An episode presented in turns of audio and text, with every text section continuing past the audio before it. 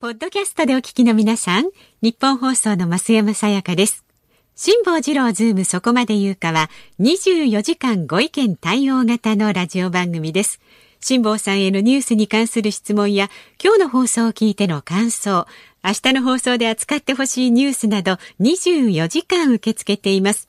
あなたが番組を聞いたタイミングでメールを送って、感想やご意見をツイッターでつぶやいてください。お待ちしています。3月11日木曜日時刻は午後2時を回りました。こんにちは辛坊治郎です。こんにちは日本放送の増山さやかです。辛坊治郎ズームそこまで言うか。今日は東日本大震災から10年を迎えました。いつもより早い午後2時からスタートしまして3時間半の拡大版でお送りしていきます。で現在私増山東京有楽町の日本放送にいるんですが今日は辛坊さんはですねあの津波で壊滅的な被害を受けました宮城県の南三陸町に行っています。辛坊さん南三陸の今どちらですか？ホテル関与というですね、はいはい、前回あのあの一回ここからや,、やりましたね先月ですか。ねはい、それよりもあの大変お聞き苦しくて申し訳ありません。あの 花粉症がですね、今シーズンマックスに達しまして。はいはい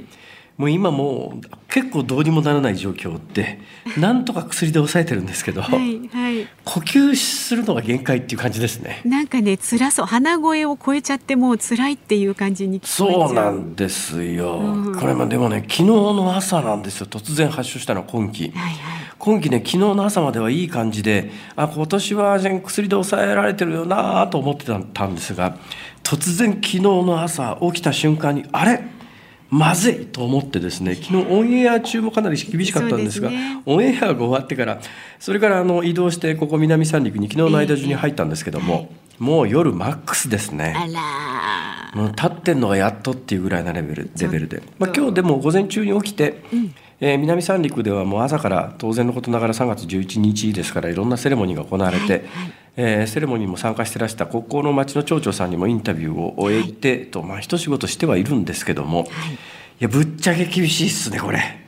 厳しい。こうなるともうどうにもなんないですね。手も足も出ないって感じですねこれ。松山さん、はいなんとかして。なんとかしたいですけど距離がありますからね。ちょっと頑張っていきましょう辛坊さん。エール送りますから。で今私がいるホテル関与は前回もちょっとご紹介しましたけども、はいはい、南三陸の静川もともとね南三陸町っていうのはいくつかの町が合併してできた町で、はい、静川町っていうのが町の中心部なんですが、うん、でよくあの南三陸町は町が壊滅しました壊滅しましたっていうのは実は旧静川町のことで、うん、その旧静川町からそうですね。車で南に10分15分ぐらい下がったところの、えー、南三陸の崖って言ったらいいのかな、うん、まあ、海に面してずっとせり上がるようなところありますよね、はい、もういかにもリアス式海岸のそのまさにリアス式海岸のえー、垂直の岸壁のようなところにへばりつくようにして、まあ、コンクリートで建てた大きなホテルなんですが、はい、ここの私ね最初に泊まりに来た時にはまだね被災者の方しか入れなかったような状況だと思いますが、えー、2年目に来た時にあの2年目ですよ、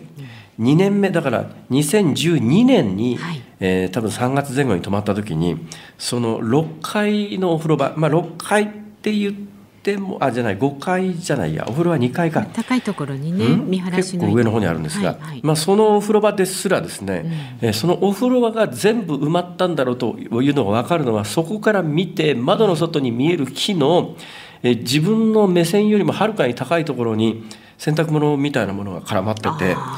うわここまで津波が来たんだっていうね、その衝撃がありましたけども、はい、でその震災直後にあの多くの被災者の方を受け入れて、えー、ここの建物もここに住んでらっしゃったここで働いている方も全員被災したんですがそれでも自分で被災しながらもあの地元の被災者の皆さんを受け入れてですね共にまあ生き延びたというずいぶん長い間ね、えー、南三陸の震災をまあ象徴するような建物ですね。うんうん辛坊さん改めてその東日本大震災から10年が経った今の数字というのをここでお伝えしておきますね。はいお願いします。え警察庁によりますと東日本大震災による死者というのは1万5899人。行方不明者が2525人に上っていますまた復興庁によりますと福島第一原発事故の影響が大きい福島県から県外に移ったおよそ2万9000人を含めましていまだに全国でおよそ4万1000人が避難生活を続けているという状態なんですね。辛坊さんどうですか？ずっと取材をされてきていまだにやはりこういう数字だということに関しては。ごめんなさい。ちょとねあの増山さんの声が聞き取りづらいんですおごめんなさい。音声の調子悪いですか。まあ未だにね、えー、全国で避難生活も続けている人がいるっていう現状がね10年経ったこの今の状態ということですね。あのね、被災地に来るとよくわかるのは、大規模土木工事はほぼ終わりました、はい、大規模土木工事はほぼ終わってるんですけれども多くの町で全部じゃないんですけど多くの町で津波で浸水した箇所には人は住めないっていうか住んじゃいけないっていうルールを作ったところがあって、そうすると元住んでたところに帰れないんですよ。まあまあもともと住んでたところの家は壊滅状態になってますから帰ろうと思うとまたそこに家建てなきゃいけないんですが、そこには家を建てちゃいけないっていうルールがあって。で帰りたいけどやっぱり帰れないっていう方が相当いらっしゃるんだろうなというのはこの三陸海岸ずっと南北に歩いていくとその状況はよくわかります。さあ今日お送りする辛坊治郎ズームそこまで言うか拡大版簡単なメニューのご紹介です。まず2時台は南三陸町の佐藤仁町長に辛坊さんがインタビューをしますで3時台岩手県の宮古市にいる飯田アナウンサーの取材リポートも入ります。さらに南三陸ホテル関与のそちらの女将の安倍典子さんにも辛坊さんがお話を伺います。で4時台には辛坊さんに南三陸三三商店街へと移っていただきまして現地の美味しいグルメなどもリポートをしてもらいます。ラジオの前のあなたからのメッセージもお待ちしています。メールは ZOOM ズームアットマーク一二四二ドットコム。ツイッターはハッシュタグ漢字で辛坊治郎、カタカナでズーム、ハッシュタグ辛坊治郎ズームでお待ちしております。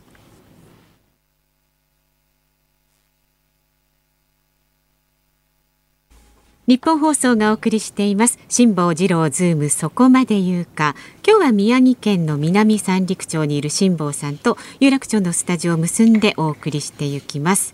でこの時間はですね10年前の今日津波が押し寄せて本当に大変な被害を受けました宮城県南三陸町の佐藤仁町長に先ほど辛坊さんがねインタビューをなさったんですよね。はいそうなんです、はい、今日の午前中にあの町役場に、えー、お邪魔をして町長室から出ていらした、えー、佐藤仁さんにもうでもね私ね、うん、佐藤さんに話聞くのが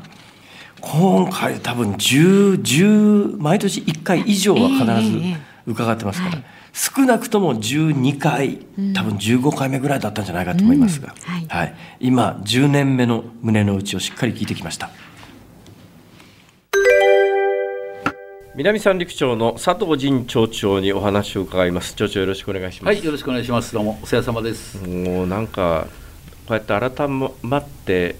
えー、向かい合わせのマイクで座ってお話を聞くのがなんかちょっと不自然な感じもするくらいですね。本当だね、えー、だから千いや2011年の5月にお目にかかってからもうほぼ毎年お目にかかってますから、ね、だからね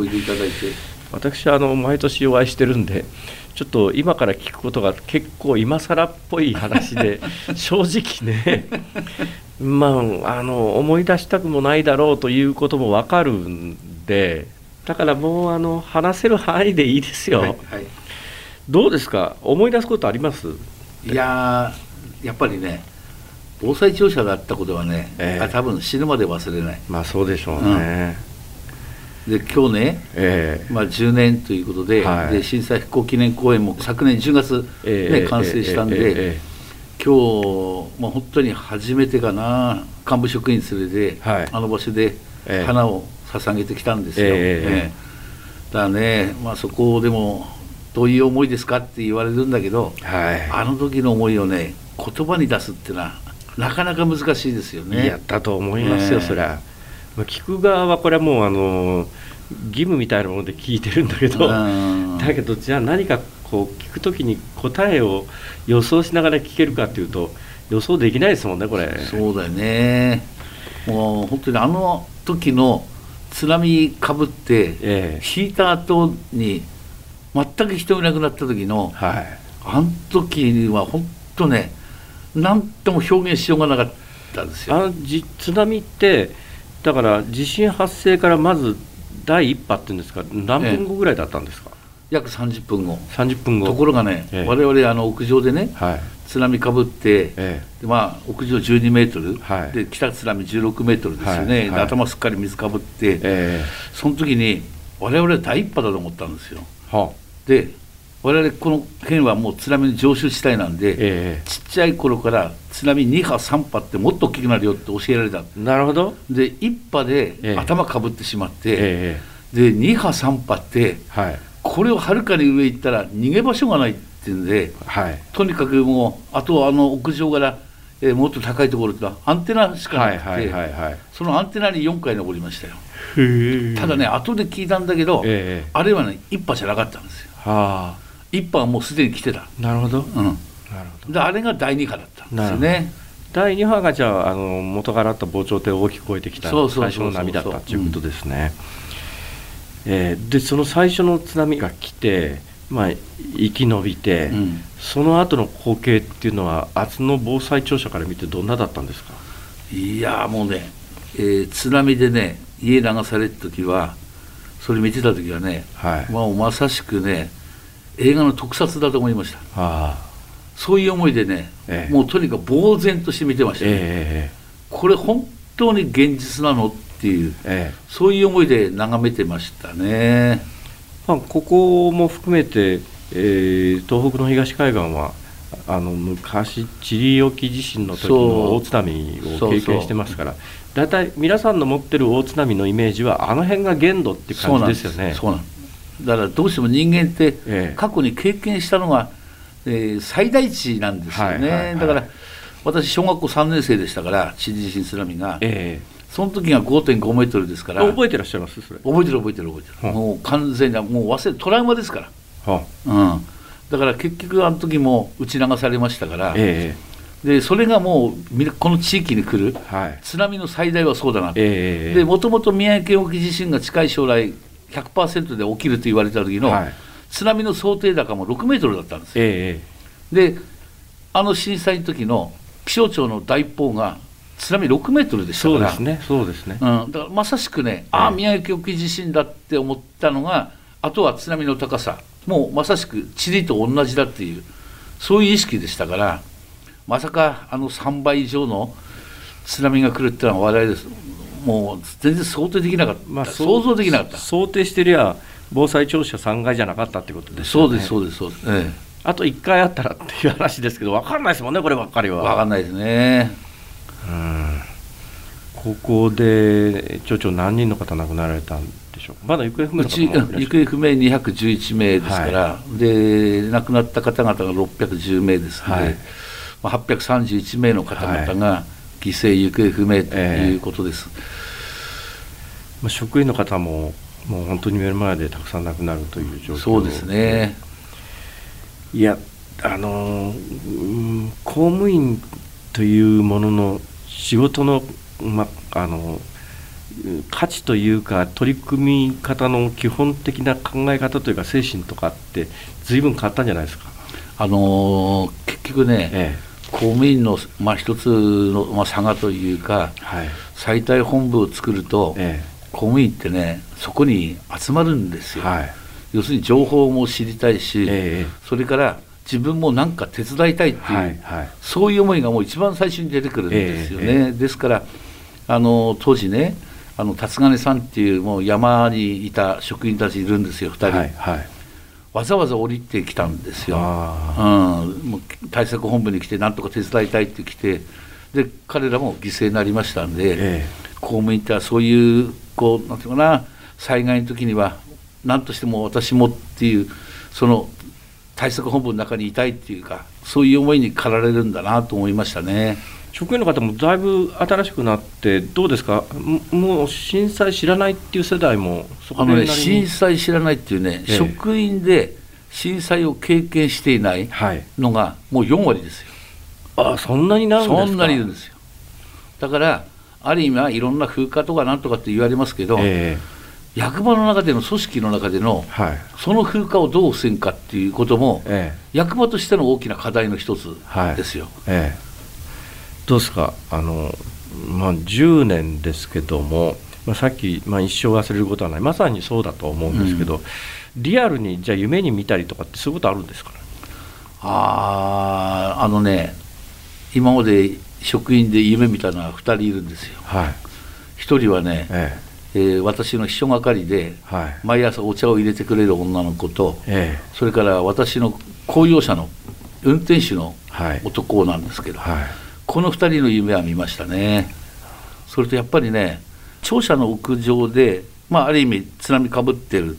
でそういうの多分夢見るんですよね。で、それがね自分としては意識ないんですけど、ええ、溺れてるんですよ。はい、で次の朝起きると、え、娘に「ゆうべも溺れてたよ」って言われるんですよねだから多分深層心理っていうかそういうところでねやっぱ津波っていうのが残ってるんですよね自分の頭の中に。それはそうですねだからまあ、夢って全部覚えてるわけじゃないですけど、もしかすると覚えてないようなものも含めると結局ずっとまあ、あの日から変わらないことっていうのが山ほどあるってことなんでしょうね、ねそうだね、そうですね、多分私だけじゃなくて、みんなそうだと思いますよ。今日ね、今日結構あったかいじゃないですか、っていうか、めちゃめちゃあったかいですよね。あったかいあの時の寒さって尋常じゃなかったような気がするんですけど。いやあの時はね雪降ってましたからね、えー、雪降ったしね風強かったんですよ、えー、でこっちはずぶ濡れじゃないですか、はい、だからずぶ濡れで雪山にいるような状況で、えー、あれ夕方から朝まで過ごしましたからあの時ね、まあ、職員たちととにかくもうずぶ濡れなんだけどなんかしなきゃいけない。こう気を紛らわすためにとにかくおしくらまんじゅうみたいなのやったりとかお互いに寒風摩擦みたいなのしたりとかって、全然効かない。そうでしょう、ね、全く意味なかったです。よ、え。ー、ただあれがねあのアンテナに最初に登った職員の胸のポケットのライターが生きてたもんだから、えー、そのライターで夜火ついて、はい、我々低体温死を逃れたんですよ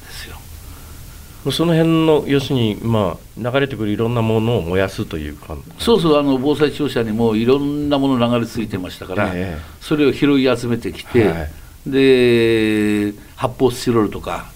そういうのをずっとこう細かく砕いて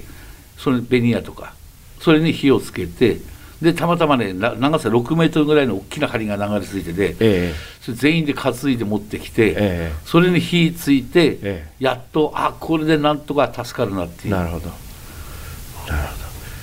まあそうやってしかし生き延びた人もいれば生き延びられなかった人生き延びられなかった人の、まあ、ご遺族としては、えー、どうしてっていう思いはあるだろうと、まあ、町長もこの10年間にあのそういう方々から撃たれたりなんかそう。いう経験もされて、うん、まあ切ないですねこれいやもうあのねご遺族の皆さんのね、えー、思いっていうのはぶつけるところないですから、はい、もうぶつけるって言ったらもう役場とか、えー、町長にぶつけるしかないんですよ、えー、それはもう我々とすればっていうか私も含めてそうなんですがそれはもう受け止めなきゃいけないんですよね。まあ町長を辞めて逃げるという手もないではなかったのにそこをまあ選挙で勝ち抜いてずっととどまろうと思ったのはなぜですか？いや結局ね一番はね私の原点はやっぱりね防災庁舎のあの夜ですよ。はい。うん、もうとにかく町壊滅したのを自分で見て、えーえ。ー、でこの町本当に再建できるのかっていうそういう中でね、はい、夜あそこに過ごした時に役場職員たちと生き残った俺たちが町再建しなきゃいけないぞって話した時に、あの時の使命感がずっとこの10年間走らせたと思います。復興計画10年を立てましたので、はい、とにかく最低でも10年はやらないと亡くなった同志仲間に申し訳ないっていう思いがありましたから、えだから今10年経ってねほぼほぼ町の復興状況は終わりになりました。まあ、まあ、ちょちょこの後そのったり、えー、未来に向けて町がどこに行くのかという話を聞かせていただきます、はい、一旦ここで、はい、ありがとうございました。日本放送がお送りしています。辛坊治郎ズームそこまで言うか。東日本大震災から10年、えー、ただいまね宮城県南三陸町の佐藤仁町長。もうこの3月11日というお忙しい中でのご出演になりましたけれどもこの後もしばらくお付き合いいただきます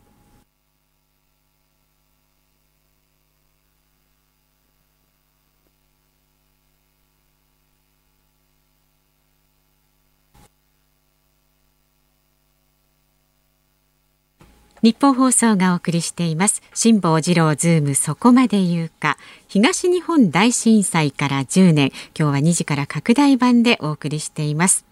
この時間はですねあの日2011年3月11日津波で壊滅的な被害を受けました宮城県南三陸町の佐藤仁町長に辛坊さんがインタビューした模様をお聞きいただいています。先ほどのお話の続き後半ではですね南三陸町の復興を中心に辛坊さんが伺っています。お聞きになってください。引き続き南三陸町の佐藤陣町長に伺います。よろしくお願いします。はいよろしくお願いします。まああの時にやっぱり10年復興計画を立てて見届けたいという思いがあってここまで来たはまあそれはよくわかるんですが、はい、ただ、えー、町長というやつはいくらそういう思いがあっても選挙に勝てなきゃどうにもならないわけで。あそうですね。どうなんですかね。被災地で私も結構いろいろ取材もしますけどもあの時の同じ首長さんが今でも首長さんでいる自治体ってほとんどないんじゃないですか？今少なくなりましたね。とりわけあの震災後の第1回目最初にこう始まった首長選挙で、えー、福島は現職ドミノ同士で南負けてしまいましたからね。全部お落っこちゃったんですか、えー、まあ、それはやっぱりあの生き残った皆さんの怒りみたいなものもあったんでしょうね。そうですまあ、そんな中、えー、10年を迎えてどうですか？10年前にこういう街にしたいなと思った街ができましたか？え、あのー、10年前のね、ええ、自分に報告することができるとなれば、はい、一番は10年前にね、ええ、もう震災で二度と命を失わない町津波でねそういう街を作ろうと言って、まあ、高台店をしようというのが一丁目一番地でした、はい。まあ、それがね3年前に全て完成して皆さんが高台に次の住みかにお入りになっているということになりましたので、まあ、10年前の自分に言え言えるとすれば10年前の思いがすっかり叶ったよとそう報告をしたいなと思います。私もここ継続してきてますけれども最初に来た時町長室はあのその時すでにあったアリーナ小さな小さなというか、まあ、体育館の一室が町長室になっていて、その向かいぐらいに臨時の何年か経ったら臨時の病院ができ始めて、はいはい、今立派な病院できてますもんね。できましたね。あの結局、ええ、みんなあの時に町外にみんなちりぢりバラバラに行ってしまいました、はい、その時にやっぱり医療がしっかりしてないと、ええ、まず帰ってこないっていうの思いがありましたので、はい、とにかく一番最初にとにかく病院を作ろうということでスタートしてもう本当に早いもんで4年5年になりますよね。もう5年になりますか、ええ、あの10年で私も客観的に外からしかこう見見てないんですけども外から見てて10年でよくここまで来たなとは思いますね。あの我々ね、はい、あの土木のプロじゃないんで、えー、あんまりこう気にしないでずっとやってきましたけど、はい、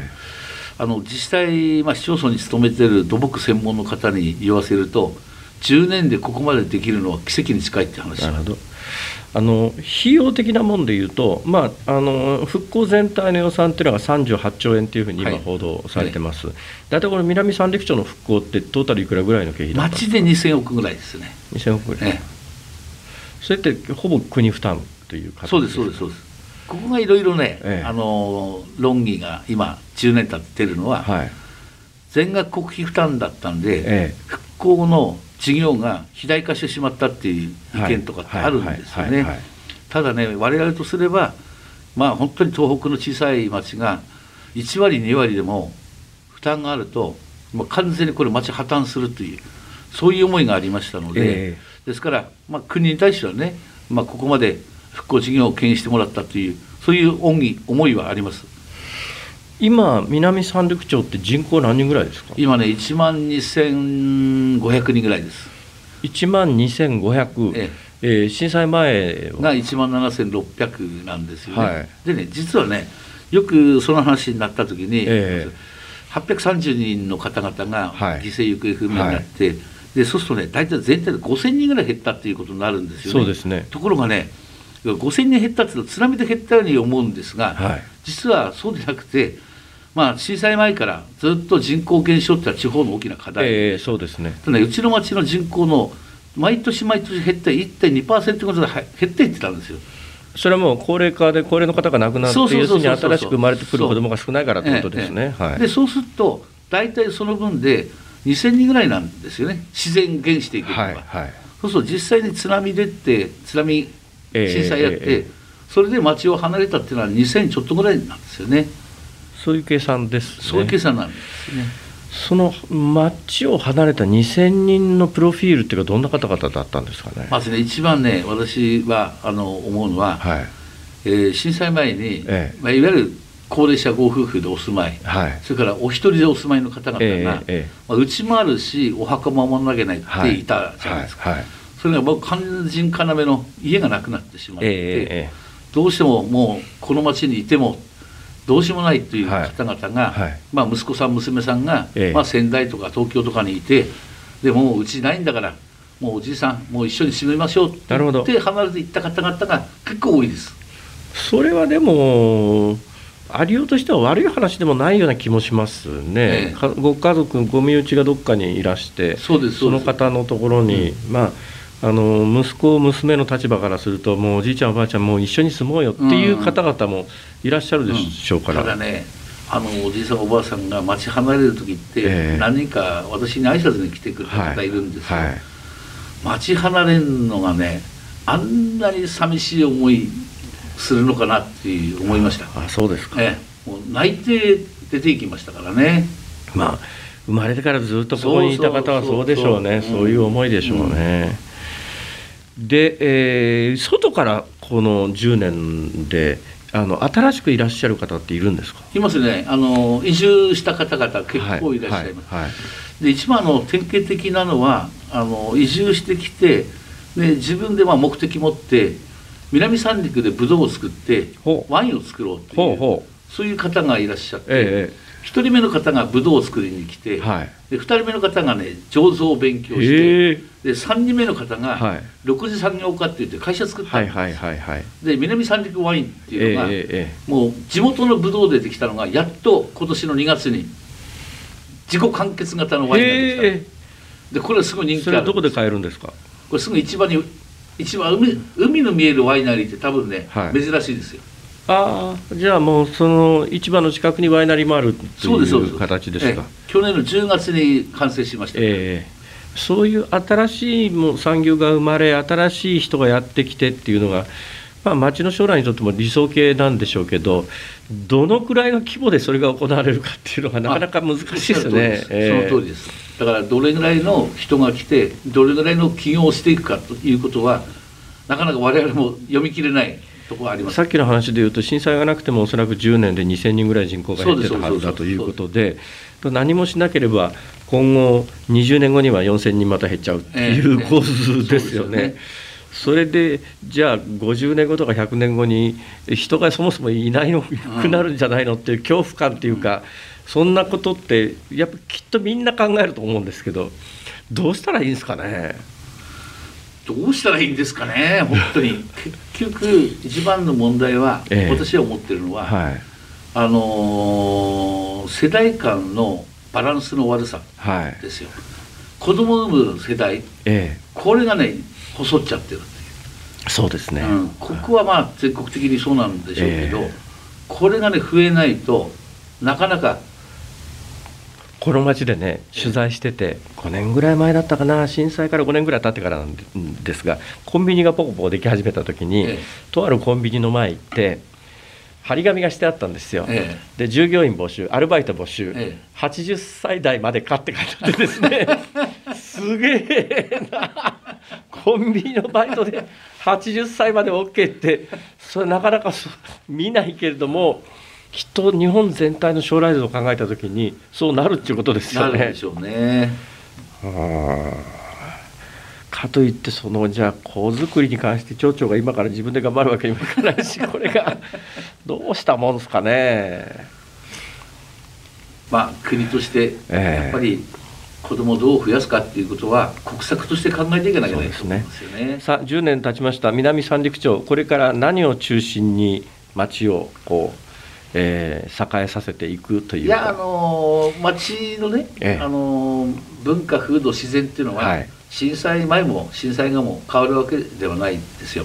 基本は震災前から基幹産業の水産と、ええ、合わせて観光と、はい、まあ、そういう分野に磨きをかけていくということしか多分ないと思うんですよ、え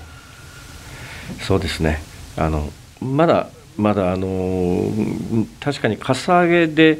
海が見えなくなった場所もありますけれども海に面したところに素敵な旅館やホテルもありますしそうですそうです。ね。ね、え。ー、町の魅力はなくなったわけじゃないのでそうです、はい、その辺りを中心にまあ皆さん頑張っていってほしいなと思うんですが町長いつまで頑張ります？これはなかなか難しいですね。え今年 今年選挙ですか？今年選挙デリケートなこと聞いちゃった。ありがとうございました。いえいえ帰ってありがとうございました。お世話様でした辛坊さんが長い間もう10年にわたりましてずっと取材を続けてきました宮城県南三陸町の佐藤仁町長にお話を伺いました。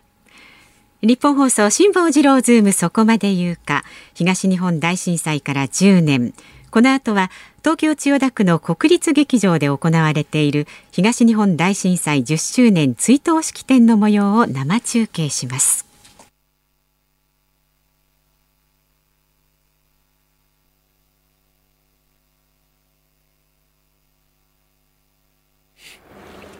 3月11日木曜日時刻は午後3時を回りました。こんにちは辛坊治郎です。こんにちは日本放送の増山さやかです。日本放送いつもですとこの時間はザラジオショーの時間ですけれども今日は辛坊治郎ズームそこまで言うか東日本大震災から10年午後2時から3時間半の拡大版お送りしております。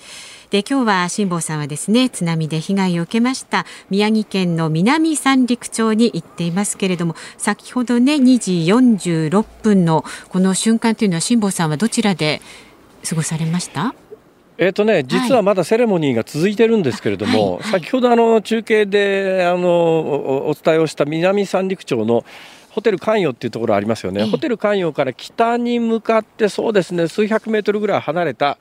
標高80メートルのちょっとした丘の上で、あのミャンマーから送られたここあの石像みたいなものが石像があってですね、はい、えー、まあ、あの鎮魂のための森みたいなものが作られてるんですが、えー、そこで、えー、2時46分あの2時46分になった瞬間に街中にサイレンが鳴り響きまして、うんあの1分間続くサイレンの間、えー、ここで、えー、参加していらっしゃる方々もね、えー、この80メートルぐらいの丘の上で、はい、まあ、皆さんあの目を閉じて、えー、黙祷すると、うん、まあ、そういうふうにして今日ここでその時間を迎えております。はいでこの時間はですね、えー、この方の声も聞きたいと思います。もう今週1週間ねこの東日本大震災の被災地を回りまして朝の番組の OK 工事アップもね、えー、現場から声を伝えています。こちらの方です。どうも日本放送の飯田浩二です。はいはい飯田でございます。お疲れ様です。今日どこですか、えー私はですね岩手県宮古市太郎におります、えー、防潮堤の上におります、えー、ご存知の方も多いと思いますがここ宮古市太郎は、えー、震災前総延長2433メーター高さ10メーターの防潮堤が街を守ると言われていたんですけれどもこの防潮堤をあの大震災の巨大津波は超えてえー、町の中に入ってきまして181人の方が、えー、行方不明者も含め181人の方が亡くなったというところであります。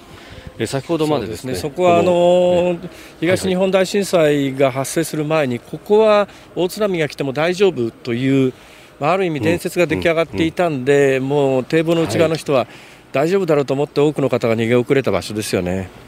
そうですね。181人の方が亡くなりましたがおそらくその大部分は、まあ、家の中にいたりとかあるいはギリギリのタイミングで、えー、逃げ始めてそして、えー、あの濁流に飲まれてしまったという方が多かっただろうと、えー、いうことが言われております、え、その方々を忍んでですね、え、この町の X の形になっている防潮堤がかつてあったわけですがその一番古い防潮堤はあの波が越えたんですけれども構造物はそのまままだ残ってましてでそこから海の方を見ながらですね、えー、先ほど2時46分、えー、街の中には辛坊さんと同じですねサイレンが鳴り響く中でしたが、えー、皆さんが黙祷をするという静粛の時間を迎えております。まああのー、さんは今週あの、はいはい、ずっと被災地入ってたんでしょう？はいそうですね、あの日曜日にまず福島県の浜通り、えー、奈良派、それから浪江というところに入りまして、そこから取材を始めて、えー、宮城の女川、それから気仙沼、そして、えー、今日宮古市に入っております。えー、明日も宮古で放送して、東京へ帰るという感じで、まあ、ずっと取材を続けておりました。飯田さん、あれですよね、飯田さんも毎年被災地に入ってるはずなんですけど、どうですか、今年の印象は？今年の印象は、まあ、その10年ということがあるので、まあ、当然、いろんなね、えー、ことで注目されているというところですけれども、やっぱお話聞くと、まあ、この10年っていうもの、まあ、もちろんですね、大きな節目であることは間違いないけれども、ただ、あのーそれをことさらこう何かやるっていうよりも、まあ、あの淡々と迎えたいという人も多いのかなと、そして、まあ、あのずっとかわいそうな被災者というような、まあ、ある意味見られ方をしていたけれども、もうそのままの自分たちを見てほしいと、え、10年経って、えー、町はこれだけ復興してきたと、でえー、このチャンスを生かしてですね、あの新しい街を作るんだというふうになんかこう前向きな方々も中には中にはというか大部分の方がそうだと思うんですけれども、えー、いらっしゃってなかなかそういう声が伝わらないなというのが印象でした。そうですね。私ももうここ10年、えー、まさに2011年の初めて入った時は5月ですけれども翌年はまあ大体3月、はい、2月ぐらいからえー、多い年には夏と冬と2回ずつぐらい、えー、と被災地、特にまあ南三陸、なんで私、南三陸かというとね、えー、前回もお話ししましたけれども、あの東日本大震災の直前にたまさかここに公園に来て、あの時出会った皆さんは今、元気にしてるんだろうか、生き延びたんだろうかっていうことでね、えー、まず南三陸に向かったんですが、結果的にやっぱり、この南三陸町というところが一つのあの被災地のシンボル的な、あのいうまあ、目で全国から見られるということになったわけですが、ただ東海岸でここあの復旧・復興の速度っていうのはこの南三陸みたいに全国的に注目されたところは比較的早いけれども、10年経ってもそうでないところは結構置いてきぼりのところもあってなかなか復旧・復興と一言に言って10年と言うんだけど飯田さん難しいなと思いますよね、これ。そうですよね。今、私、防潮堤から海の方見てるんですけれどもここもですね新しい防潮堤14.7メーターのものを作っている最中と、まあ、あの防潮堤そのものは出来上がったんですがそれにアクセスする今、道路を作っている最中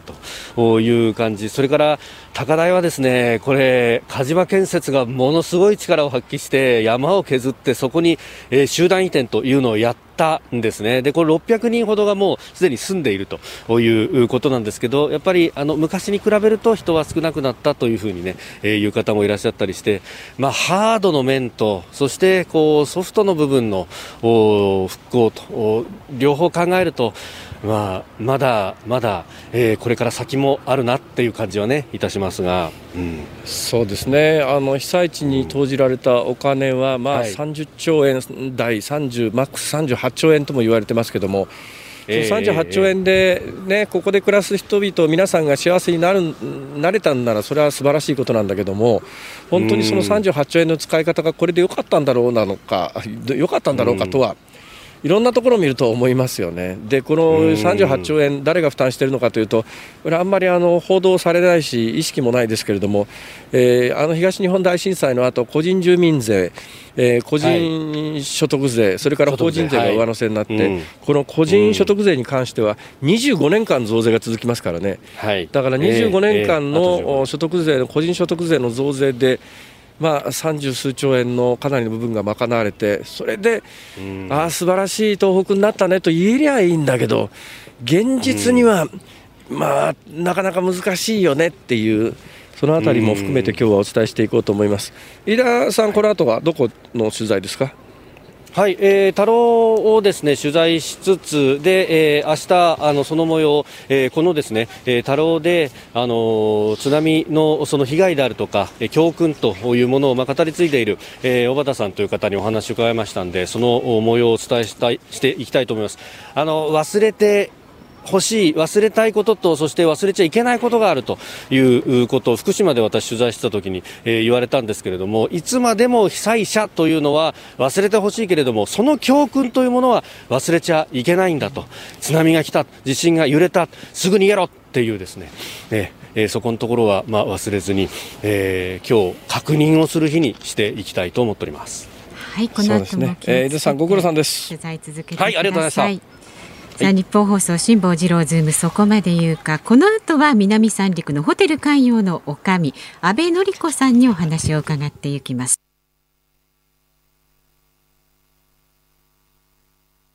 ニッポン放送がお送りしています。辛坊治郎ズームそこまで言うか。東日本大震災から10年。今日は辛坊さんは宮城県の南三陸町に行っています。先ほどはねこのホテル関陽の裏手にあります海の見える命の森というところにいらっしゃったようですけれども今もそこですか、はい、その南三陸の海の見える命の森、はい、えー、高さが80メートルのえー、まあ丘というか山というかもともと雑木林だったらしいんですが、はい、その上が、えー、ボランティアの皆さんの手によって木が切られてですね、今大仏が石の大仏が安置されていてつい先ほどまであの、えー、町民の皆さんが集まって、えー、セレモニーをしてらっしゃいました。でこちらにはあのホテル関与南三陸ホテル関与の女将の安倍典子さんにいらし、はい、来ていただいてます。よろしくお願いします。安倍でございます。よろしくお願いいたします。ここからの景色は素晴らしいですね。はい、自慢の絶景ポイントでございます。海の見える命の森というまさにそういう名前がついてる場所なんですがここはいつできたものなんですか、実は2011年ぐらいから細々と、はい、あの手をかけるようになりました、えー、実はあの町の中心部8割も被災しておりますから、まあ、全体では62%ほほども被災があって、はい、ね、で住民の方たちのお散歩するところがなくなったので、はい、ここが少し住民の方々のための憩いの場になればいいかなと思いまして、まあ、細ボス進めていたあの中で2016年から本格的な森づくりが始まったわけでございます、ええ、これあのボランティアの皆さんが結構成長された感じですね。ええ、もうこれはですね特に大学生の方が中心で進めておりますので、はい、まあ、ここに来ますとやはりどんな被害があったかも、えー、感じ取れるような場所でもあったりあとは地域の住民の方がその森の先生のような形で指導されますから、ええ。えー、震災の出来事を聞きながらそして自然も学ぶという場所でございます。ここ来てねつくづく思ったんですがやっぱり2011年の震災直後住民の皆さんにお話を伺うと海というのはやっぱり恐怖の対象だったり恐ろしいものっていうそんなイメージだったんですが今こうして美しい海を見るとようやくこの海をあ美しいっていうそういう目線で見ることができるようになった。まさにここの場所の名前が海の見える命の森ってそういうことなんじゃないのかなと思うんですけど。ありがとうございます。やはりあの失ったものは本当に大きすぎますけれども、えー、やはり私たちはこの海海の恩恵を受けながら実は育ってきて成り合いがあってということでございましたので、はい、まあ、そういった面ではですねあのやはり時間とともに心が整うような形にもだんだんなってきたりもしておりますのでやはり海とともに生きるっていうこと改めてこう意識しながら進められたらいいのかなと思ってます。いやあきっとねそのあたりあの2011年の後海が恐ろしいということで海と、ま、町を切り離すように巨大防潮堤が三陸海岸全部にできてでも10年経ってみたらあれ？確かに海は恐ろしいけれども我々の命を支えてくれてた場所でもあるんだよねっていうそういう目線に変わりつつあるんじゃないのかなっていう感じがあるんですが、はい、あのおっしゃる通りでございましてやはり早めにそれに気づいた方とあとは少しやっぱり、えー、それぞれのやっぱりあれですねあの直後から心がま折れてしまって、えー、いた方もいますしただ奮い立つような気持ちでこのことに向き合った方もいらっしゃいます。やはりあのこの海に実は癒される日々でもございますので、まあ、あのそれがどんどん今後は進んでいくのではないかなという気がしております。でホテル関与もあの震災をこう語り継ぐようなああれはツアーっていうんですかね？なんていうんですか？はい。震災を風化させないための語り部バスと申しまして、えー、まあ、大体皆さんが語り部バス語り部バスとおっしゃってくださるんですけれども、はい、毎日運行しておりました。あの日のことを思い出します？そうですね。やはり、あの、実は忘れることはやはりできないことでございまして、えー、どうしてもこの出来事を教訓にしていただきたいという気持ちが強いですから、あの、まだ災害の受けてない皆様の参考になっていただきたい。それから次世代の方にぜひこのことを忘れないで私たちのバトンを受けてもらって、またそのバトンを次の世代に渡していただければと思います。はい実は私、おかみさんとは毎年お会いしてますから、もうあの今更の質問なんではありますが、あの年の3月11日の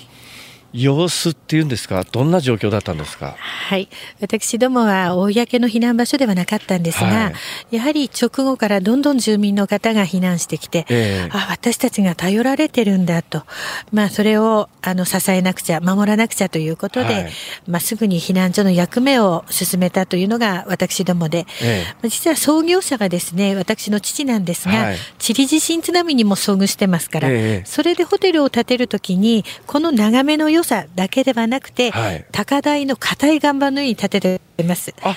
あの岩盤の上に建てるんですそうなんです。震度6弱の地震でもグラス1個割れなかったんです。いやあのー、申し訳ないけれどもこんなことを言ってはと思うのは、はい、私最初に南三陸に来た時に、はい、この町の人口規模等々からすると、はいかなり不釣り合いな大きなホテルなんでなんでこの場所にこんなでっかいホテルが、それもこの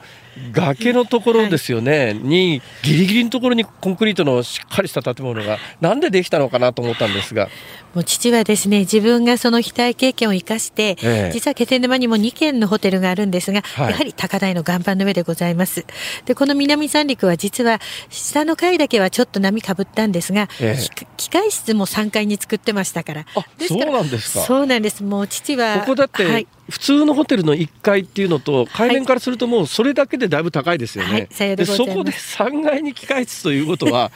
相当な用心ですね、はい、これ。もう想定外は父にはなかったということがこの度あのはっきりしたことでございます。津波は実際に2階部分ぐらいまで、ね、そうなんです。あの絶景露天風呂と人気のお風呂のところまで、はいえー、残念ながら波は届いてしまったんです。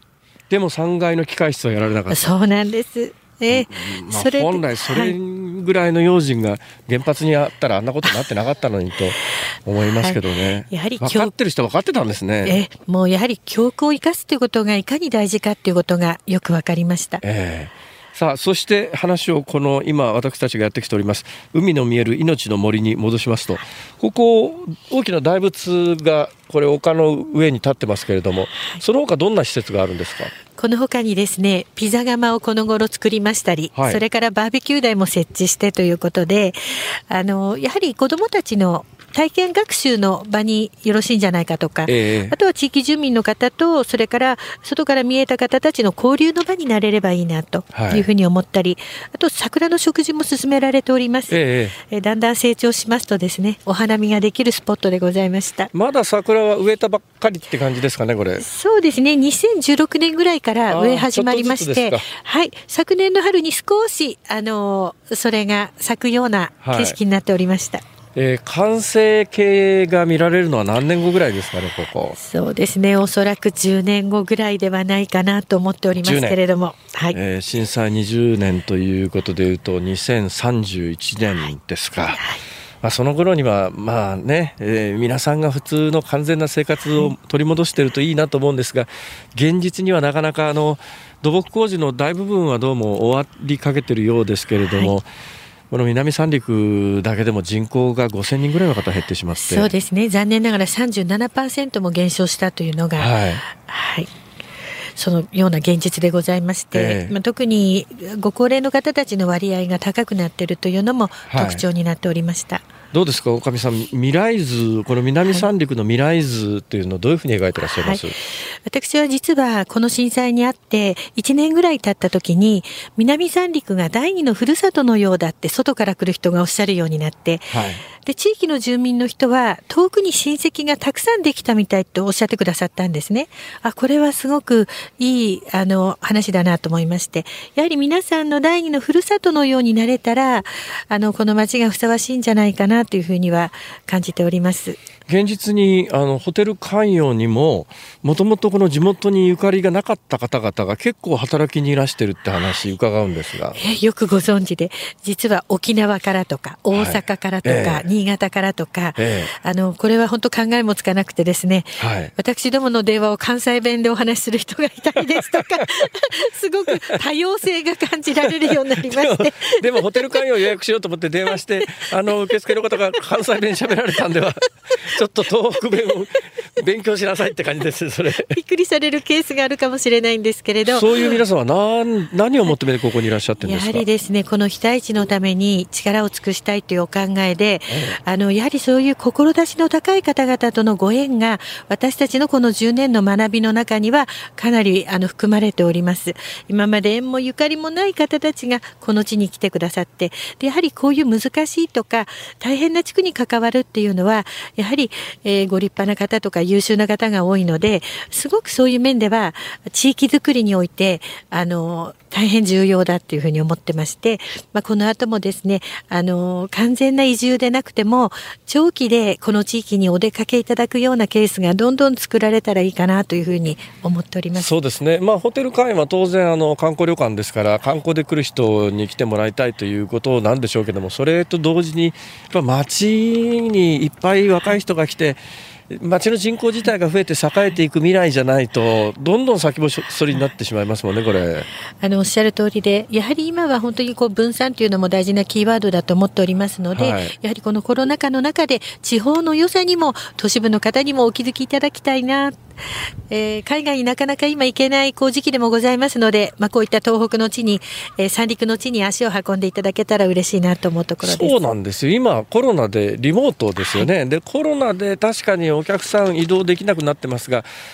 あのリモートワークなんかもちょっとずつ今後も進んでいくとこの海の消える見えるあの絶景露天風呂かなんかに入りながら仕事ができたらいいですよねこれ。おすすめでございます。あの何か工夫をしながらお風呂のところからお酒ではなくて お仕事もできてっていうことがあのなんか工夫されたら面白いですよね。そうですねあの海の見えるサウナ室っていうのがありますが、はい、あそこの横ぐらいにあのお風呂入りながらパソコンを打てるような場所を作るとかね。本当ですね。そういうテラス工夫してみてもいいかもしれないです。さあ、えー、これからの課題目標を聞かせてください。はい、やはり私たちは交流人口の増加というのが宿泊産業においてはあの非常に重要な担い手だと思っておりますので、まあ、このコロナとともにもあの、まあ、ウィズコロナというふうにも言われますから、まあ、上手にですねあのバランスのいい考え方を持って地域経済の発展のためにやはり観光の力というところを発揮できたらいいのかなというふうにあの思っているところでございます。ありがとうございます。まだまだいろいろあるでしょうけれども、ご活躍ください。えー、ホテル南三陸ホテル関与の女将の阿部典子さんにお話を伺いました。ありがとうございました。ありがとうございました。またお待ちしております。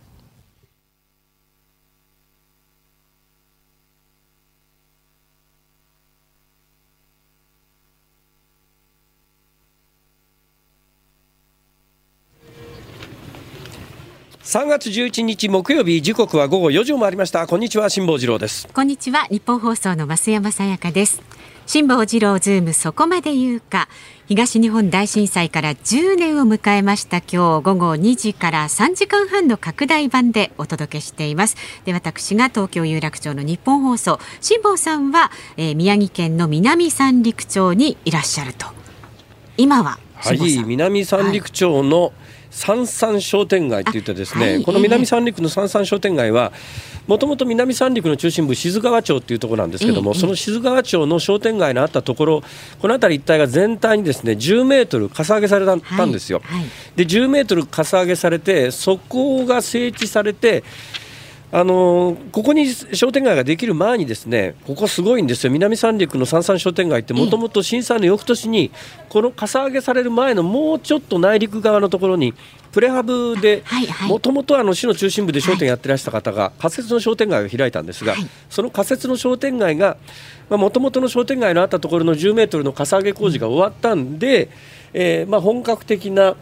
長期間営業ができるプレハブじゃない建物。でもねプレハブじゃない建物なんだけれども、うん、ここはあの建築家の隈研吾さん。え熊健吾さんというと、えー、あれ東京のオリンピックのどあそこが会場がそうですよね。ね。あの南三陸のもともとの、えー、杉をふんだんに使った、はい。平屋建ての建物がずらっと並んでるんですよ。私ね、えー、ぶっちゃけ最初来た時には、熊健吾さん割と安っぽいものを作ったなっていうのが正直なイメージだったんですが、それからね毎年来てるうちに、うんうん、あれ？だんだんその木がね、うん、エイジングがかかってきて周りの風景に馴染んできて、はい、あこれよくできてるわ。だからここにコンクリートの立派いや考えてますよね。だからコンクリートの立派立派な何階建てみたいなものを、うん、あの作っちゃったら多分風景とマッチしなかったと思うんですが、うんね、全部平屋建ての商店街なんで、はい、でね休みの日になると、はい、あの震災前震災前にこの南三陸に訪れていたお客さんよりもたくさんのお客さんが来るというぐらい、うん、今結構な賑わいになってるんです。えー、えー、美味しいものもね、はい、いっぱいありますしね。ここはねそうなんです、うん、美味しいものもこの後ですね今も花粉症でよれよれなんですけども、なんとかここであの立て直してですね、ね、番組最後まで倒れずにいるために、はい、美味しいものを食べていこうと。そういうことになっております。わかりました。ちょっとメールをご紹介しますね。はいお願いします。足立区のフラリンさん29歳の男性。はい。辛坊さん震災から10年ですね、2011年は大学進学のため上京した年です。節電の影響でそう東京の街は真っ暗引っ越し業者も遅延して上京後10日ぐらいはアパートで布団に入れずテレビもなく床で寝ていましたトイレットペーパーなども売り切れて新生活の準備をするのにとても苦労しました。東北で被災した方はもっと辛い思いをしているとは思いますが東京もなかなか大変な状況でしたよね。とやっぱりねそうですね。現実はい、どうぞ。あの被災地ほどではないですけれども東京でもかなりあの不便を感じた方多かったと思うんですよね。停電いやそうだと思います第一あの時はですね福島第一原発が1号機3号機水素爆発を起こして、はい、その映像が全国に伝えられて、うん、あの奇跡的に運よく2号機と4号機の使用済みの核燃料があのそんなにひどい損傷を受けなかったんで、えー、あの程度であの程度で済んだっていう言い方をしたくないんですがまあまあ東京壊滅しなかったですがあの東京壊滅の危機だったですからね、えー、現実問題としてあの年の3月は。はいまあ、でいろいろ今日はねあの被災地からこう生の声とかお伝えしてますけれども、えー、この東京近辺でねこの日本放送を聞いている方たちもやっぱりその被災地の声を聞いて改めてちょっとね自分の身の回りのこととかをねあの整理して考えてこれから来るかもしれない震災に備えて、ね、そうですね。だから関東にお住まいの皆さんは特に東京にお住まいの皆さんは首都直下型地震っていう目の前の脅威がありますから、うんはい、自分の住んでるところの下で震度7が起きた時に自分が無事でいられるかということをね真剣に考えた方がいいですよ。ですよねさあまだまだメッセージお待ちしております。メールは ZOOM zoom アットマーク 1242.com ツイッターはハッシュタグ漢字で辛坊治郎カタカナでズームハッシュタグ辛坊治郎ズームでつぶやいてください。さあこの後は南三陸さんさん商店街から辛坊さんが美味しいグルメリポートをお送りします。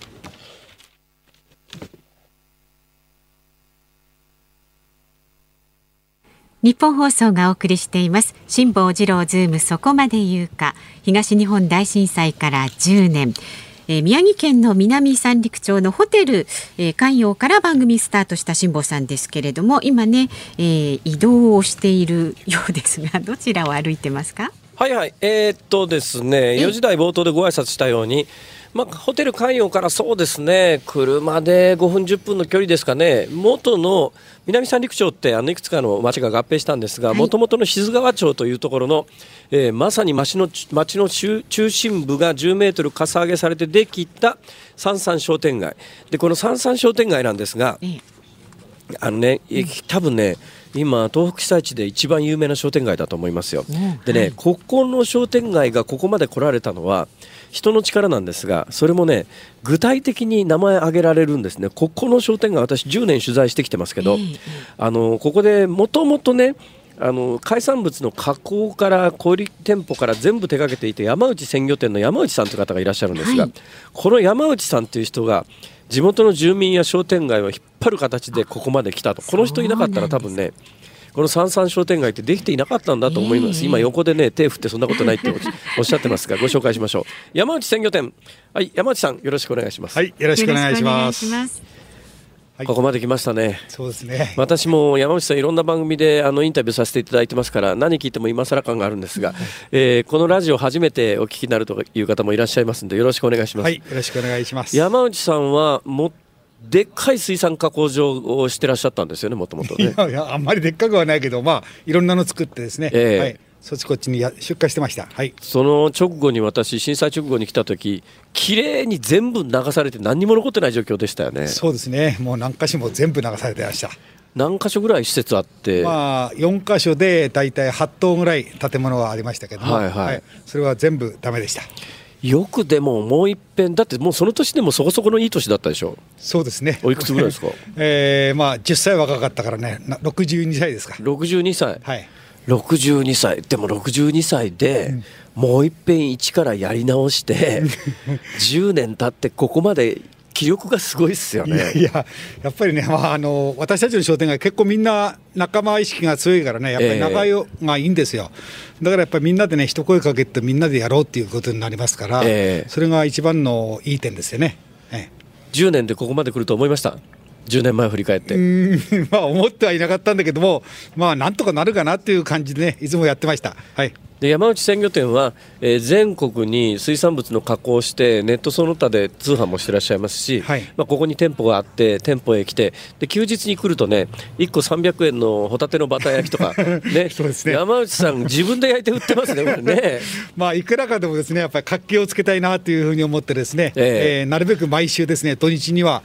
えー、私がいる限りですねややっていきたいなというふうに思ってました。ですよ、はい、増山さんあのねこの三三商店街の山内鮮魚店っていうところに来ると、はい、日曜日に来るとですね、うん、あの店の前でホタテ焼いてるおじさんがいるんですね。その店の前でホタテ焼いてるおじさんがこの山内さんですわ、はい、山内さんもういい香りしそう、で何年か前ですかねあのキラキラ丼って言っていろんな店が共作で海産物の丼丼作られたのは、はいはい、あれどこからアイディアが来てるんですか、ね、まあ、あの震災前からですね飲食店組合がですね頑張ってまして、えー、なんとかあの南三陸に観光客を呼び込もうとですね、はい、そしてまあ南三陸の美味しいやつをこう四季に分けてですね、えー、そしてそれに元に提供してました、だから、キラキラ丼っていう名前は共通なんだけど店によっても具材が違うし季節によっても具材が違うんですよね、はい、そうです。はいはいだからいつ来てもね南三陸の一番美味しいものが食べられるというそういうことになってます。はい、はい。はい、で山内鮮魚店はまあ当然のことながら鮮魚店なんですけど今日は目の前にこれお刺身ですか？これ志津川名物のタコってやつですね。はいそうですね。アワビを食べて育ってるタコっていうことです。はい。アワビ食ってるんですか？それタコに食わさずにアワビ出荷した方がそうなんじゃないですか？そうなんです。ただアワビがねタコが多いとですねもうアワビをバンバン食べてタコが育ってますからねやっぱりタコそのものの味なくてもアワビの味なんですタコがですねなんだか美味しそうアワビ味のタコなんだ そうなんですタコっていうのはあの美味しい餌を食べればですねそれが肉の美味しさになる唯一の生き物と言われてるんですよね。特に貝類を食べてるタコは特に美味しいってことですね。贅沢なタコですね。そうです。でまたね、しっかりしてるわ。うん味もさん召し上がってるんだけじゃなくてね。はい今もう猛烈な勢いで食ってます。ちゃんと食レポしてくださいよいつの間にか食べ始めちゃって。あれすごくうまいです。どどんな感じです歯触りとかあの。まあ、あの香りもいいしですね、あの歯ごたえもあるしですね、そしてやっぱりこうもう本当に味がいいんですよね。えー、ありがとうございます、山内さんが。タコにこれだけの奥行きのある味って他で食べられないですね。なかなかないと思います。えー、私がね毎日あの加工しながらですね毎日食べて毎日美味しいなと思うんですからね。本当に間違いない。よっぽどですね。間違いなく美味しいと思います。七十年間食べ続けて。そうですね。その隣にあるのはこれなんかトロっぽい中トロっぽいんですけどこれなんですか？それはあの本マグロですね。近海の本マグロがですね、えー、つい先日あの気仙の方に上がったんで。それをはい仕入れて、えー、売ってます近海の本マグロの中トロ、はい、どうですかその味は一遍も冷凍してないってやつですねそうですそうです、はいだから。まあまだちょっと時期的には早いんですけどね。でも結構油の乗ってますからね、えー、美味しいと思います。はい。ですね。うほい。気持ち伝わります？美味しいすごいですねこれ、はい、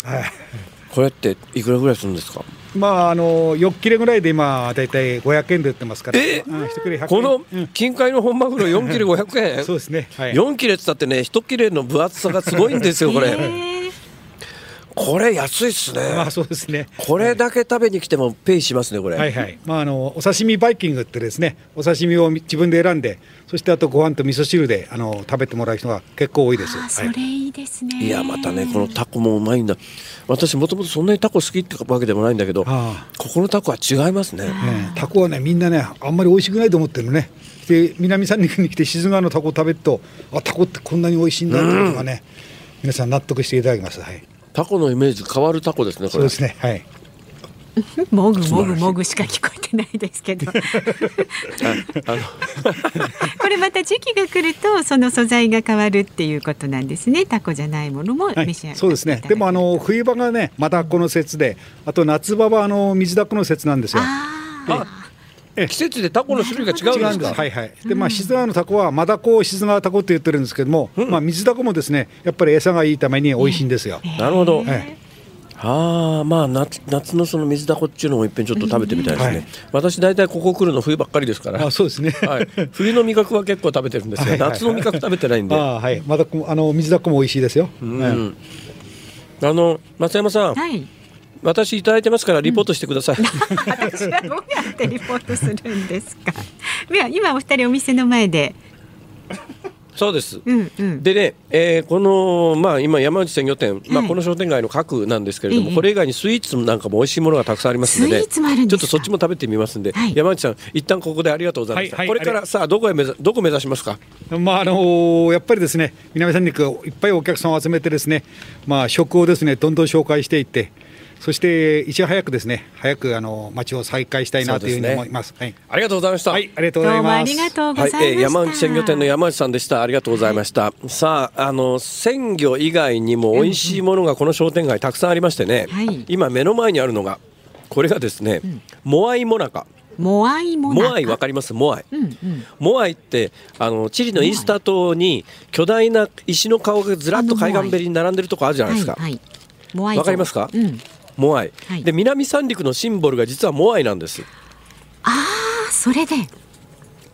そう。どういうことかというと、はい、1960年にあのチリで起きた地震で南三陸が大津波に見舞われたんですよ。で東日本大震災の津波よりも前にあのこの南三陸というと、はい、1960年のチリ沖地震の、はい、えー、津波っていうのがすごい印象にあってそれ以来チリとこの南三陸というのが、まあ、姉妹提携みたいなことでですね、はい、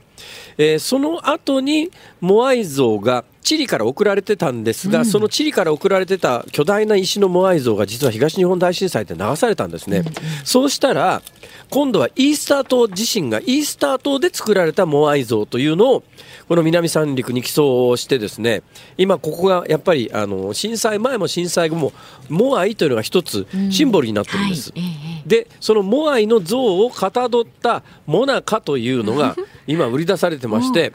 えー、えー、うわうわ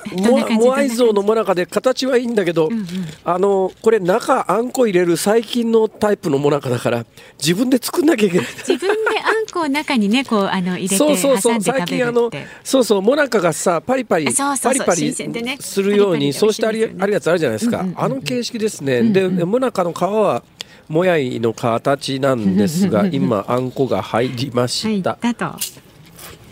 いい音パリって言った。うん。あんこの味の奥が深いけど、うん、まあもなかだな、うん、ね、などなどね。目を引きますねねモアイもなんか、うん、あの町おこしでいろんな工夫してらっしゃいますんでね、うん、ぜひいっぺん皆さん南三陸までいらして、うん、実際にここであのいろんなものを味わっていただきたいなと思いますね本当に、うんうんうん、本当に頑張ってるんですよ皆さん、ね、うま辛坊さん鼻詰まってるからあの口に物を入れちゃうと結構辛そうですからじゃあそろそろあのゆっくり堪能していただいて。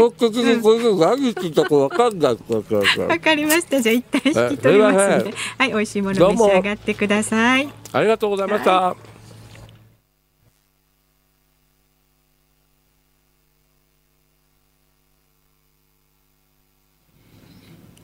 3月11日木曜日時刻は午後5時を回りました。こんにちは辛坊治郎です。こんにちは日本放送の増山さやかです。辛坊治郎ズームそこまで言うか。東日本大震災から10年ということでお届けしていますが辛坊さん声大丈夫ですか？鼻も。ダメですね。もう本当に今季最悪の状況になってますが。ちょっとね辛そうなと困ります、まあ、もうもうもうこうなったらね、うんうんこうなったらですね、はいはい、やっぱり太平洋に行く気はないって感じですね。こうならなくても行くんじゃないですか？いや例年ヒノキの時期はきついんですけど杉の時期はね大体持ちこたえるケースが多いんですが、えーえー、であの前にも言ったかもしれませんけれども、うん、どうも私南三陸の杉が合わなくて、ね、南三陸に入ると毎年結構ヘビーなことになるんだけど、東京へ戻ったら治るはずなのに今回は東京から発症しましたからね。ちょっとね我慢が必要ですね来週以降ちょっと心配ですね。来週もこれが続いたらちょっと無理ですねこれ。無理とか言わないでください。ちょっと飯田君スタンバってもらわないと無理だと思う飯田君も忙しいです。さあ辛坊さんあの宮城県のね南三陸町と離れていてもエンディングリクエストはやりますよ、えー、あそうですか、うん、じゃあ今日のエンディングリクエストはですね、はい、うんオレンジレンジ絆かりました。もう、あのもうこれ以上あじゃこじゃなんでかを説明しなくてもいいっしょ。うんうん、ね。オレンジレンジでしょうか？お願いします。はい、です。メール一つご紹介しておこうかな。あお願いします。区の男性の方です。55歳の方。辛坊さん、一昨年ホテル関与に泊まってきました。はい語り部バスに乗ってきたんです。短い時間でしたがいろいろなお話を聞かせていただきました。露天風呂から海を見るとこんなにおとなしい海が牙を向くなんて考えられませんでした。まだまだこれから時間かかります、ね、あ一昨日だ。一昨日行ってきたんですって。一昨日ですか、うんうんあのね、ホテル関与、ホテル関与情報をちょっと言いますとね、はい、ホテル関与ってその2階にある大きな展望露天風呂みたいなやつが海を眼下に見下ろせるところが名物なんですが、はい、この露天風呂はね、日本で私もお風呂好きでいろいろ行きましたけどね、うん私の感覚から言うと一二を争う素晴らしい露天風呂なんですが、うんうん、一つ問題があってですよ、ここの露天風呂ね男湯と女湯と違うんです。設計が。はいはい、それで、うん、女湯の方が、うん、あのちょっとだけ豪華なんです。いいじゃないですか。男性の露天風呂もそれなりに豪華ですけれども、うんうんうん、女性の露天風呂はですね、うん、えっと露天が2段に分かれてるんですね。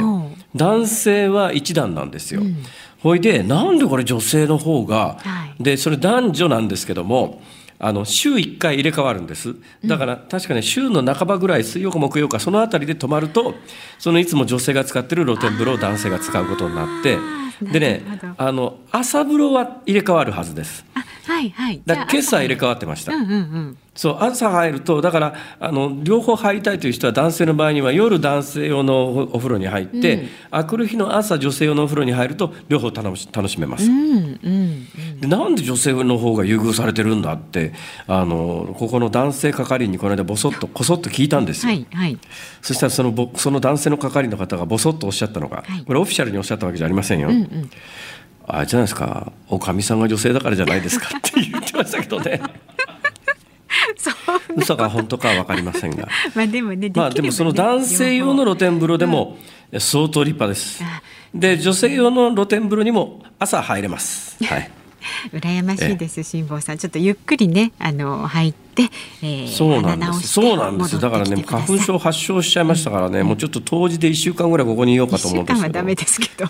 あそうです戻ってきてください、ね、かりました。じゃあぼちぼち帰ります。はい。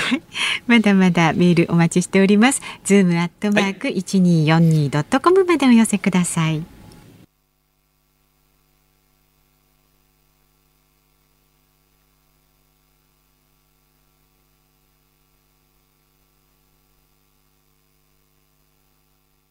日本放送がお送りしています。辛坊治郎ズームそこまで言うか。今日は東日本大震災から10年ということでお届けしております。午後2時からの拡大版でお送りしていますが今5時10分。辛坊さんそろそろね終わりに向かってますが。そうですね、うん、もう私は地震に関してはずっと言い続けてるんですよ、というのは1995年の阪神・淡路大震災とこれはもう実際に自分でほぼリアルタイムで経験してます。はい、で東日本大震災の時には、まあ、大阪は実はね震度3ぐらいでそれなりに揺れてるんですよ。だいかにでかい地震か分かりますよね、うん、震源地が東北の沖合で大阪でも震度3ってそれは大概の地震じゃないですよね、それは。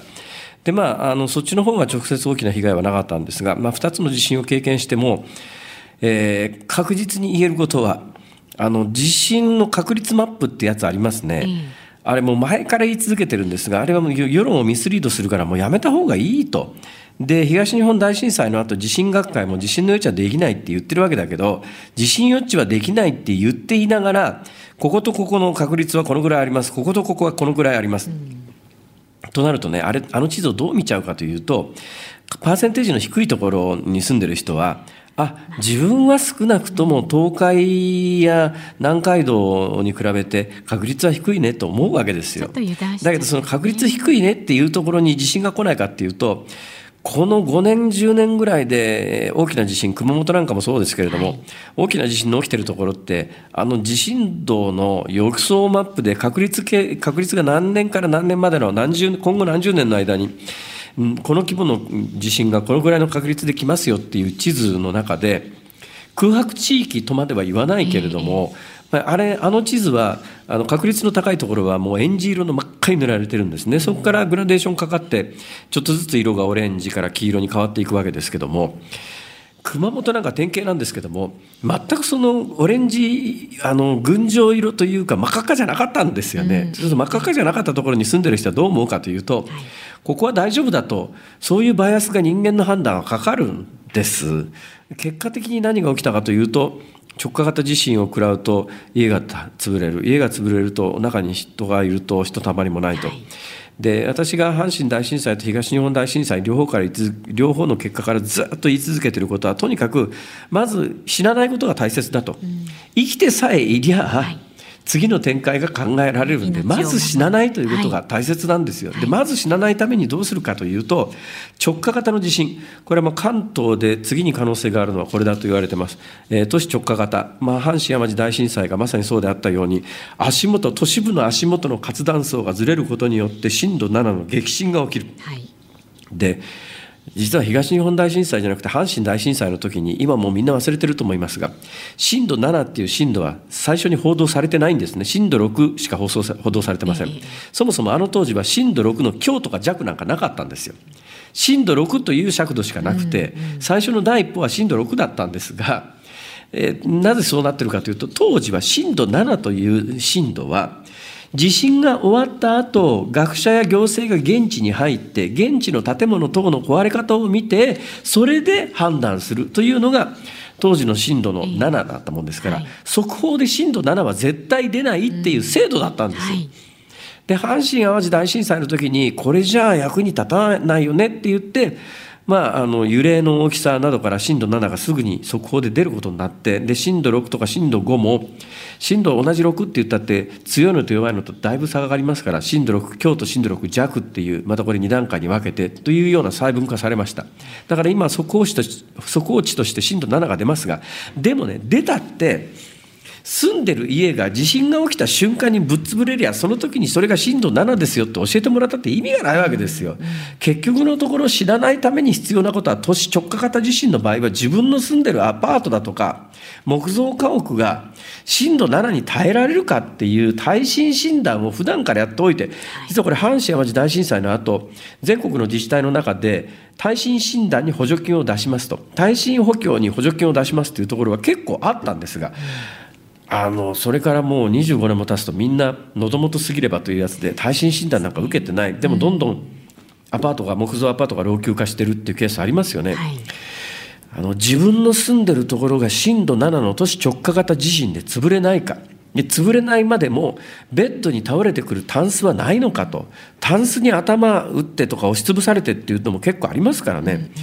で、えー、あの話元に戻すととにかく私が長年言い続けてることはただ一つです。都市直下型に備えるためには自分の住んでる家が潰れないかどうなのか普段から点検をしておく。で、危ないなと思ったら家具の配置を変える。あるいは耐震診断をしてもらう、耐震補強をすると。これで都市直下型の地震は、あの、火災は発生しますけど、火災は遅れて発生しますから。で、建物さえ潰れなければ、そうそうひどい火災にもうそんなにたくさん起きないんで、あれ建物が潰れて、火使ってる時に建物が潰れると火災が起きるんでね。だからまずそれをやってくださいねっていうのと、もう一つプレート型。これ東日本大震災のようなプレート型の地震の場合には、あの津波が来るまで必ずタイムラグがあります。この南三陸でも、えー、ビルを飲み込むような津波が起きたのは地震発生から30分後ですから、はい、で必ず避難する時間もあります。だプレート型大地震の場合には避難する、津波に備える、直下型の場合には建物が潰れないように普段からしておく、この2つさえしっかり覚えておけば、そう簡単に死なないですから。で生き延びさえすれば次いろんなことが考えられますんで、その2つをどうぞ覚えておいてください。覚えておきましょう。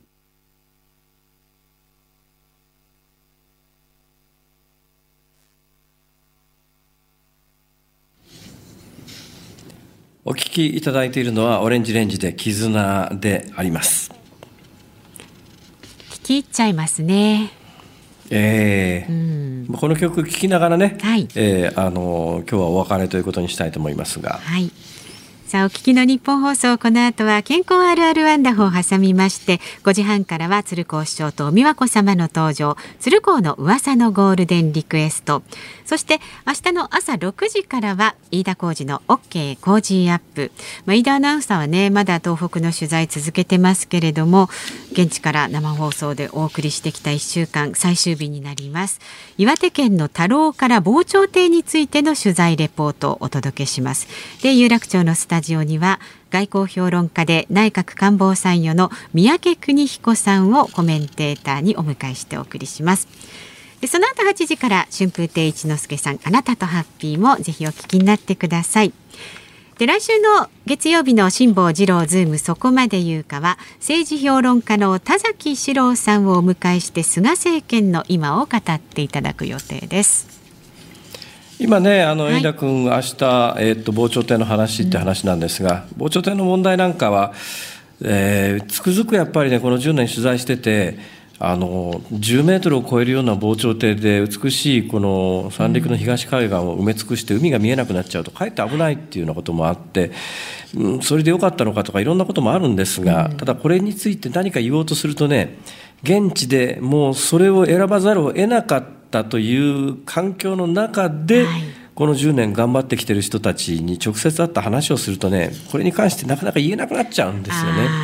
理想論としてはこうあるべきだという思いがあるんで、うん、まあ、防潮堤問題は明日発行の私の辛坊治郎のメールマガジンなんかでも詳しく書いてますけども、はい、あくまでもそれは理想論としてこうあるべきだなんだけれども現実の運用としてはなかなか難しいこともあるよねというのが分かります。うん、まあ、あのとにかくね生き残った方がたくさんいらっしゃいますよね。うん、でそのだけど生き残ったあの時に死なずに済んだ方々ってやっぱりこの10年間ね自分が生きちゃったこと知らなかったことに対してのなんか後ろめたいような思いみたいなものをずっと持ち続けてるというのがね、よくわかるわけです今日ご登場いただいたあの南三陸町の町長なんてまさにそうで、自分の目の前で40人の職員が流されてる中、自分だけじゃないですよ。生き延びたのは何人か生き延びてらっしゃいますが、でもそういう後ろめたさみたいなものを今後誰もが抱えなくて済むように、あのそういう時にどうやったら生き延びられるのか死なずに済むのか。非常に単純な話なんで、まあ、先ほどお伝えしたようにね、はい。あの直下型の場合は家が潰れなきゃ死なないと、うん、プレート型の場合には津波から避難をすると。もうとにかく我々としてはこれをずっと伝えていくしかないんだろうなと、えー、それをまた再確認する今日は一日だったような気がします。はい、はい。えー、いうことで辛坊治郎ズームそこまで言うか。ここまでのお相手は辛坊治郎と。増山さやかでした。はいまた来週。